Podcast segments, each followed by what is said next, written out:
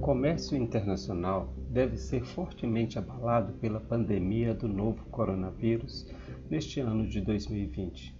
Com as economias pelo mundo desaquecidas e restrições de transporte entre países, crescem os obstáculos para que as empresas de diferentes lugares comprem e vendam bens entre si. Um estudo de pesquisadores do IPEA, Instituto de Pesquisa Econômica Aplicada, publicado em 14 de abril deste ano, tentou estimar qual vai ser o tamanho da queda sofrida pelo comércio global no cenário da pandemia. O estudo analisa né, os principais fatores que podem interferir com as projeções sobre o comércio internacional, influenciando os cenários tanto para o bem quanto para o mal. Segundo o Instituto, os fatores com possíveis impactos negativos são mais numerosos que os positivos. Mesmo na visão mais otimista, a expectativa para o comércio internacional é de grande queda. Quais são os potenciais fatores positivos? O primeiro deles é a efetividade de políticas econômicas. Um fator que poderia ajudar a economia global a ter um desempenho melhor do que o esperado é a efetividade das medidas tomadas pelos governos pelo mundo afora.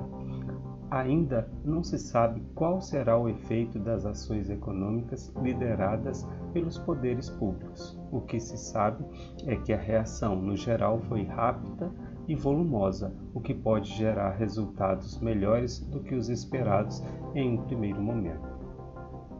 Outro fator é a eficiência no combate à Covid-19. É impossível saber se e quando os esforços científicos chegarão a resultados e descobertas concretas.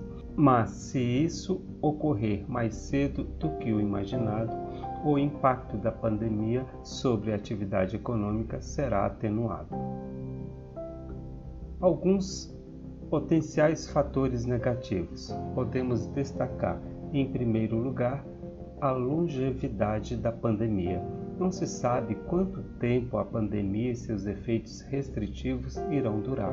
Caso o período seja mais longo do que esperado, ou caso haja novas ondas de disseminação do novo coronavírus, os impactos sobre a economia podem ser duradouros. As rupturas nas cadeias. A crise está levando muitas empresas a reformularem suas cadeias de fornecedores, buscando parcerias com firmas que estejam mais próximas geograficamente. A depender da escala do rearranjo, a retomada do crescimento pós-pandemia pode ser mais demorada, levando mais tempo para que as cadeias voltem às suas configurações originais, se é que vão voltar. Os desequilíbrios econômicos e sociais profundos. Caso a crise leve a problemas estruturais mais graves, o desempenho econômico será pior do que o imaginário. Os desequilíbrios estruturais vão desde a quebra de grande número de empresas até o desemprego muito alto e um aumento acentuado na pobreza. Quanto mais potentes esses problemas, maior será o impacto negativo sobre a economia. A possibilidade de crise financeira. Com a crise, famílias e empresas estão vendo o dinheiro que entra todos os meses diminuir consideravelmente. Isso pode levar a problemas de pagamentos de empréstimos, afetando os sistemas financeiros dos países. Em países mais desenvolvidos, esse risco é menor, por haver mais solidez no setor bancário e pelos esforços que estão sendo feitos de aumentar a liquidez da economia. O cenário em países em desenvolvimento. Vejamos, em países em desenvolvimento, a crise pandêmica pode levar a uma fuga de capitais.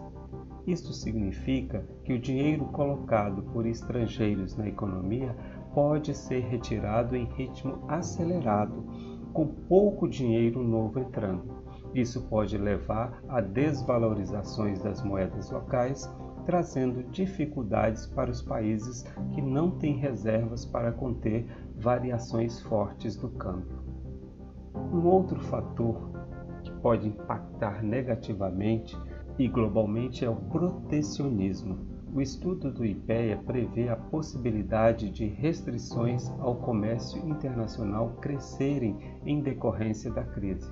Isto porque os países tentariam proteger suas economias, estimulando a produção interna de bens e aumentando as barreiras para importações. Um outro fator muito importante é o fator político. O documento publicado pelo IPEA fala em possíveis instabilidades políticas que podem ocorrer em diferentes partes do mundo, principalmente em países em desenvolvimento. O estudo não entra em detalhes sobre a natureza desses eventos nem onde especificamente eles poderiam ocorrer. E, por último, a construção do modelo. Considerando fatores de alta volatilidade que podem interferir nos rumos da economia mundial durante e após a crise, o estudo coloca cenários para a variação do PIB, Produto Interno Bruto Global, em 2020 e 2021. Esses cenários servirão de bases para projeções sobre o crescimento internacional. Ok? Ficamos por aqui. Um abraço a todos. Thank you.